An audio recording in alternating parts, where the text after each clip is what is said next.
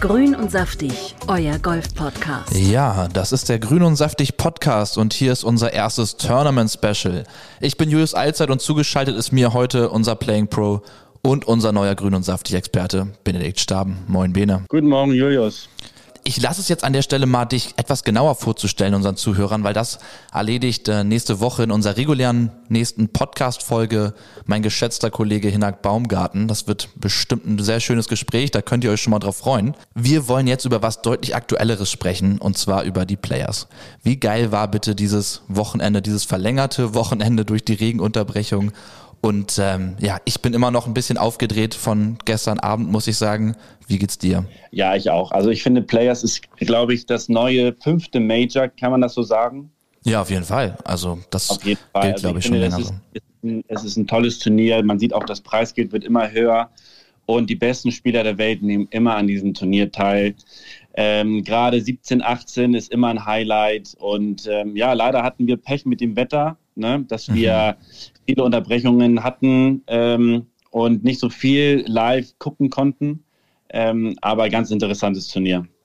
Ja, ich, ich, das ist genau das erste Thema, worüber ich gerne mit dir sprechen würde. Ich meine, man kennt es ja fast, könnte es ja fast die Wasserspiele von TPC Sawgrass nennen, würde ich mal fast sagen. Ich meine, so eine Situation gab es bei den Players auch wahrscheinlich noch nicht so häufig.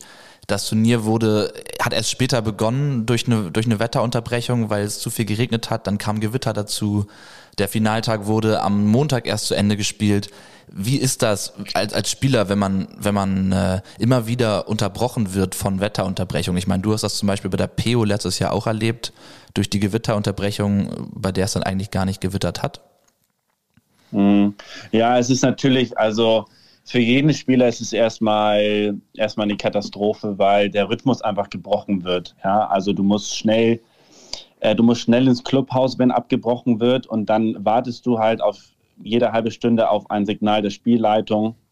Die gucken die ganze Zeit das Wetter, das Wetterradar, ähm, analysieren, okay, wann kann es auf, aufhören, wann haben wir eine Lücke, wann können wir wieder raus und du, du sitzt halt auf heißen Kohlen, ja, und das ist natürlich schwer, da runterzufahren. Ähm, und für jeden Spieler und für jeden Caddy eine Ausnahmesituation. Und ähm, was, dann, was dann ganz schlimm ist, wenn du nochmal rausgehst, sagen wir jetzt 17, 18 Uhr und es wird um 9 dunkel, dann spielst du noch zwei Löcher und du siehst nicht mehr so viel, dann bist du um 9 fertig, dann wenn du vom Platz bist, ist es schon halb zehn, zehn. Wenn du dann was zu essen bekommst, noch schnell, dann ist es halt auch gern mal elf, bis du dann im Bett liegst, ist es halt irgendwie halb zwölf, zwölf.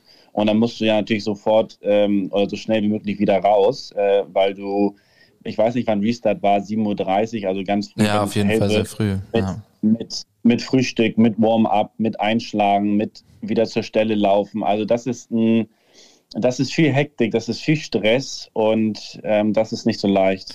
Ja, man hat das ja auch, äh, apropos, also Stichwort, sich beeilen dann gesehen. Ich meine, äh, Ian Poulter ist dann die 17 zu seinem Ball gesprintet. Er hatte einen sehr schönen Abschlag. Ich glaube, das war auf der ersten Runde direkt, äh, um noch fertig ja. zu werden, zu seinem Abschlag da gesprintet, spielt schnell das Birdie, schlägt dann auf der 18 schon ab, während die, während sein Flight vor ihm noch im, noch im Knick da vom Dogleg steht. Hast du sowas auch schon mal gemacht? Äh, tatsächlich habe ich das schon mal gemacht, ja. Also es ist so, dass wenn, wenn der Spieler abschlägt vom Loch und es wird dann unterbrochen wegen, äh, wegen Dunkelheit, dann darfst du noch das Loch zu Ende spielen. Und sie, sie machen es immer noch so ein bisschen, also die Spielleitung macht es immer noch so, dass du fünf, fünf Minuten, zehn Minuten noch wirklich was gucken kannst, aber eigentlich ist es schon zu dunkel. Mhm. Ähm, und wenn du zum Beispiel beim Gewitter, ähm, wenn, wenn da unterbrochen wird, dann darfst du gar keinen Schlag mehr machen. Und deswegen hat sich Jürgen Pulter so beeilt, damit er nicht am nächsten Morgen nochmal auf die 18 muss, ja, und da den Drive macht, weil der ist, der ist und ich. Ähm, das ist nicht der erste Schlag, den, den du morgens gut. machen willst, ne? Ja, ich kenne den Platz sehr gut. Ähm, den willst du nicht als erstes morgens machen, ja. Ähm, und das ist halt, das ist der Grund, warum er sich so beeilt hat. Ja, kann man verstehen. Also, also sag mal, was macht ihr eigentlich als, als Tourspieler, als Profis, wenn ihr denn in so einer Regenunterbrechung dann seid? Ich meine, ihr seid dann zusammen teilweise im Clubhaus, es gab Videos, man hat Bilder gesehen, wie die Spieler da eigentlich alle mit ihren Caddies und so zusammen fast gesessen haben. Unterhält man sich dann viel mit den anderen Spielern? Äh, nutzt man die Zeit, trinkt, isst was oder was genau macht man in so einer Regenunterbrechung? Ja, genau. Also man versucht ähm, runterzukommen, ähm, sich zu erholen Äh, viele nehmen, äh, nehmen, ja heutzutage ihr Handy, äh, andere unterhalten sich mehr, andere, so wie Roy McElroy, verbringt Zeit mit seiner Familie, mit seiner Tochter. Ja. Ähm, das sind so, das sind, da ist jeder Spieler ganz anders. Es gibt auch welche, die, äh, die nehmen sich ein Buch, wenn sie ein Buch dabei haben, oder die gehen in, in Locker-Rooms, stretchen sich, äh, ruhen sich aus, die anderen meditieren. Also da ist jeder sehr unterschiedlich, aber da, da geht es von bis, ne? Ja. So, aber jetzt lass uns über den Sieger sprechen, über den wohlverdienten Sieger, würde ich sagen. Der Mann mit den schönsten ja. Haaren auf der Tour oder, oder zumindest mit, dem besonder, mit der besondersten Frisur, vielleicht kann man es so sagen. Cam Smith hat sich das Ding geholt. Verdient in deinen ja. Augen? Äh, absolut verdient, weil wenn man sich die Finalrunde ansieht, der hat das erste Paar auf der 5 gespielt, das heißt, er hat mit Birdie, Birdie, Birdie angefangen, dann Paar und dann noch ein Birdie. Mhm. Das heißt, er hat natürlich alles auf Angriff gestellt. Sein ganzes Spiel, Angriff, so viele Birdies wie möglich, weil er war ein paar Schläge hinten. Ja, ich meine, da hat man dann ja auch gesehen, das erste Paar, oder er hat ein Paar auf den Frontline gespielt, sein zweites Paar kam dann erst auf der 14, glaube ich. Ja, genau. Und ähm, man sieht die Birdie, die Birdie-Reihen hintereinander. Also er hat zweimal vier Birdies in Folge gespielt. Äh, drei ist schon besonders, ein Hattrick im Golf sozusagen, aber vier ist schon ist schon richtig gut, ne? Und mhm. ähm, er hat, er hat ab und zu ein bisschen gestruggelt, sage ich mal. Also wir haben alle, glaube ich, den Ablauf der 16 gesehen, den er links und weit gehuckt hat. Glück gehabt, dass er ihn gut rausspielen konnte. Und auch er hat, er hat definitiv gezittert. Ne? Das, ähm, das merkt man ja auch. Dennoch muss man sagen, der Schlag auf der 17 war wirklich, wirklich genial. Aber da, da, dazu muss man sagen, den wollte er da nicht hinhauen. Ja? Also ja. wenn du wenn du, wenn du, wenn du drei Schläge führst, dann schlägst du den Mitte grün und versuchst, dass der mit der Welle wieder nach rechts unten kommt. Casey hat es probiert, der war einen Meter zu weit links. Mhm. Wenn der einen Meter weiter rechts ist, dann kickt er die Welle runter und spinnt runter. Und das hatte Cameron Smith äh, probiert und hat ihn leicht gepusht zur Fahne und hatte natürlich schon ein bisschen Glück gehabt, das muss man schon so sagen. Ähm, was ich viel, äh, was ich viel aufregender fand, war auf der 18, dass er da den Driver nimmt, weil ich habe 2019 Canadian Tour Qualifier dort gespielt auf dem Platz und auf dem anderen. Das sind zwei Plätze. Wir haben zwei Runden auf dem, auf dem einen gespielt und dann zwei Runden auf dem ähm, Stadium Course.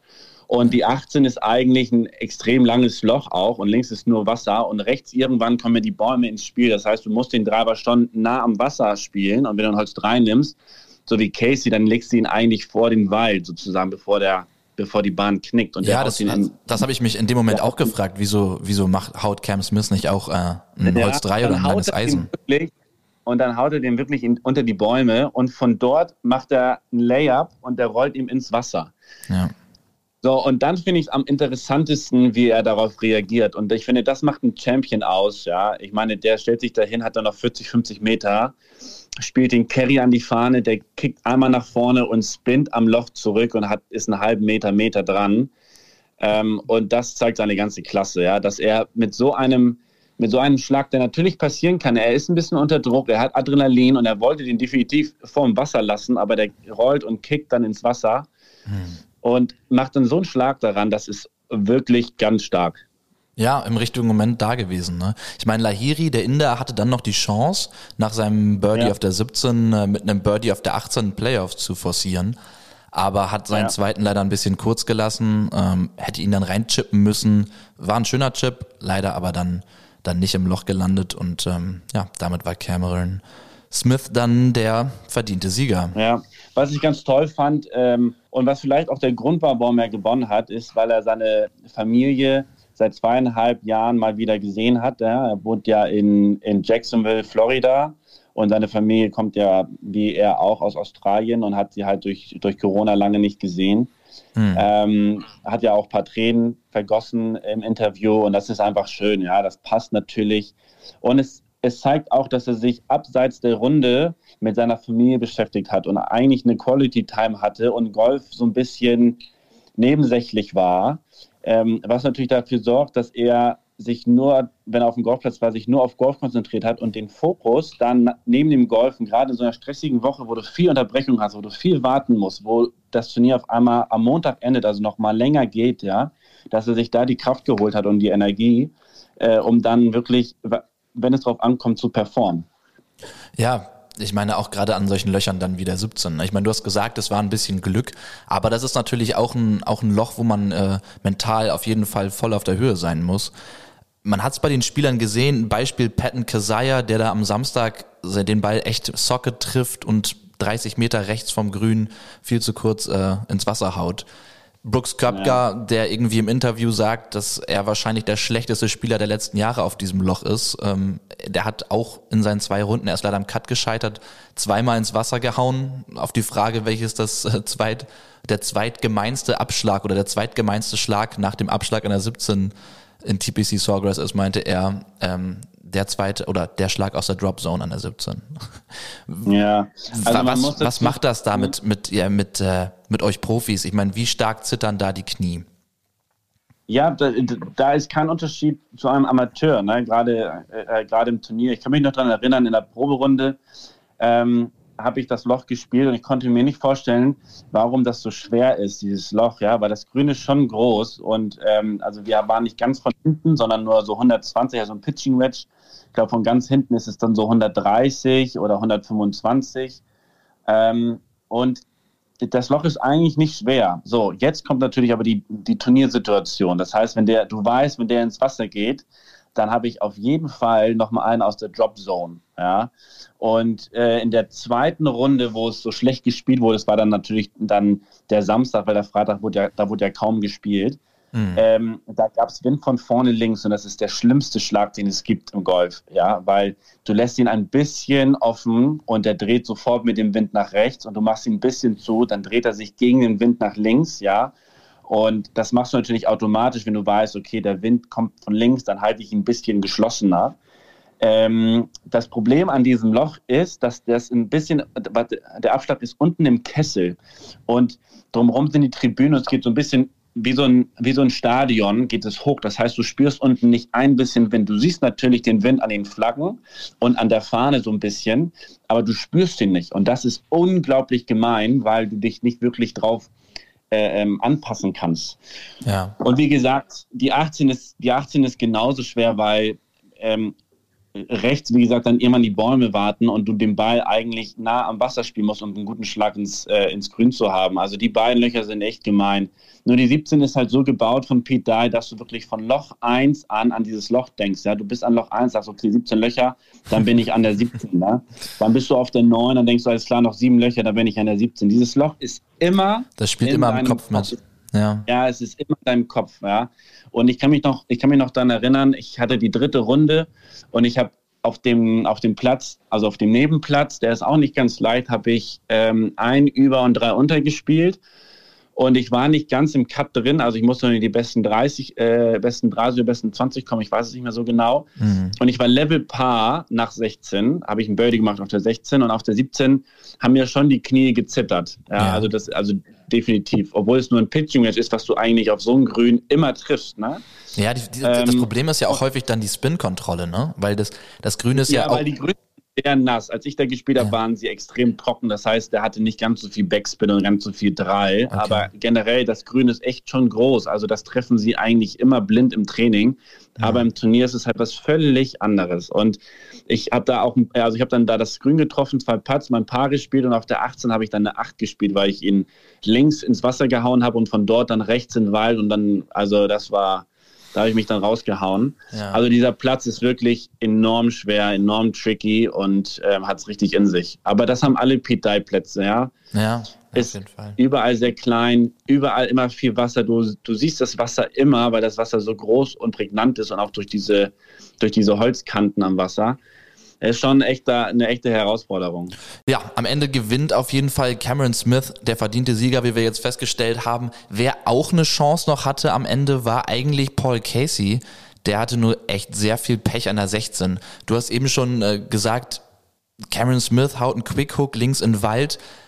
Casey einen wunderbaren Abschlag Mitte, Mitte Bahn und dann landet der nicht in einem Divot, sondern tatsächlich in einem Einschlagloch von, von einem Drive.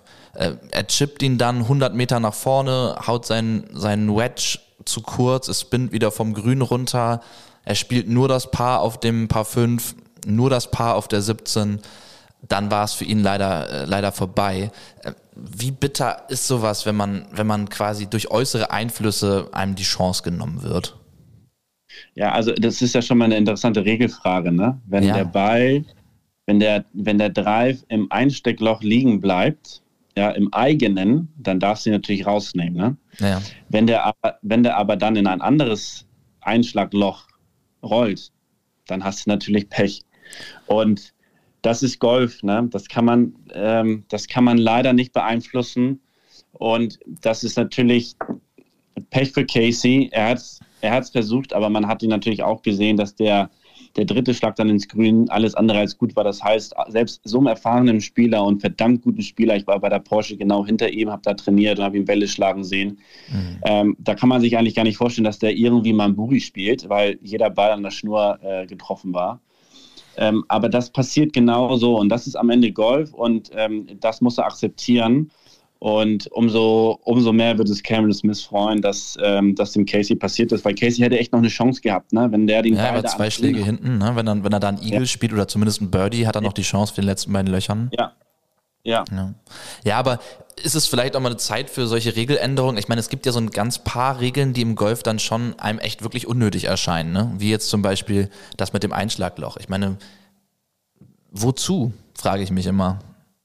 Ja, es ist so ein bisschen, es ist, bei uns auf der Tour war es immer so, play the ball as it lies. Ja, mhm. also das ist so ein bisschen Spirit of the Game gewesen. Ich muss sagen, im Profisport, wo 156 Spieler spielen, und das ist immer bei uns bei den Layup Zones, beim, beim Paar 5, sagen wir jetzt mal 80 Meter vom Grün, da sind überall Divots. Ja, und du, es passiert häufig, dass du in der, in der, in der Finalrunde in die, in die Layup Zone haust und äh, du und du liegst im Divot und hast 80 Meter aus dem Divot und du bist Mitte Fairway und das ist natürlich unfair. Ne? Also ähm, ich hätte auch gerne die Regel, jeder Ball, der auf dem Fairway ist, wird immer besser gelegt, weil warum sollte es ein Nachteil sein, ja? So ist es auf jeden Fall. Äh, unser Deutscher Stefan Jäger hat leider den Cut verpasst. Dafür aber Sepp Stracker aus Österreich. Der Junge ist unfassbar gut drauf aktuell.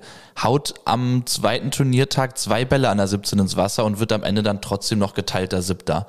Was, äh, was ist dein Eindruck von, von Sepp Stracker? Ja, er hat ja vor zwei Wochen ein Turnier gewonnen. Hm. Ähm, ist unglaublich gut drauf, aber schon seit schon seit zwei Jahren. Also der hat den Sprung vom College äh, auf die auf die Tour echt echt richtig gut geschafft. Ähm, zeigt es jetzt mit seinen Leistungen, haut einen ziemlich langen Ball mhm. ähm, und ist natürlich jetzt. Äh, man hat, ich habe ich hab ein paar Putts von ihm gesehen, der haut schon viele Putts rein, ja, also genauso wie wie Cameron Smith. Am Ende entscheidet natürlich der Putter auf einer Profitour. Das sieht man überall. Ähm, leider sieht man natürlich immer nur die, die guten Spieler, die vorne sind, dass sie alles reinmachen. Ähm, und die hinten sind und den Kampf verpassen, die machen natürlich die Bälle nicht rein. Also das ist der, der ganz große Unterschied. Aber nochmal zu Sepp Stracker. Ähm, hätte der, gut, hätte, hätte, ne? Aber. das ist im Golf immer so, ne? Hätte, hätte. Das, also es ist echt bitter. Dennoch, er macht am zweiten Tag eine 7 auf der 17 mhm. und wird noch Neunter. Ich meine, wie stark ist das? Wie stark ist das? Ich meine, jeder Golfer würde doch verzweifeln, wenn du zwei Wochen vorher ein Turnier gewinnst und du haust zwei Bälle ins Wasser. Da wirst ja. du doch, da wirst du doch äh, äh, bescheuert. Aber er ist wirklich gut drauf, vor allem mental und kann das gut wegstecken. Und am Ende ist es wirklich so, auch bei den Profis, auch bei den Amateuren, der, der sich am wenigsten von den schlechten Schlägen beeinflussen lässt, wird am besten spielen. Das ist doch ein tolles Schlusswort. Es hat mir sehr viel Spaß gemacht, Benedikt, mit dir in unserer ersten gemeinsamen Folge und äh, bedanke mich erstmal bei dir und bis bald. Bis bald, Jus. Hat mir auch viel Spaß gemacht. Grün und saftig, euer Golf-Podcast.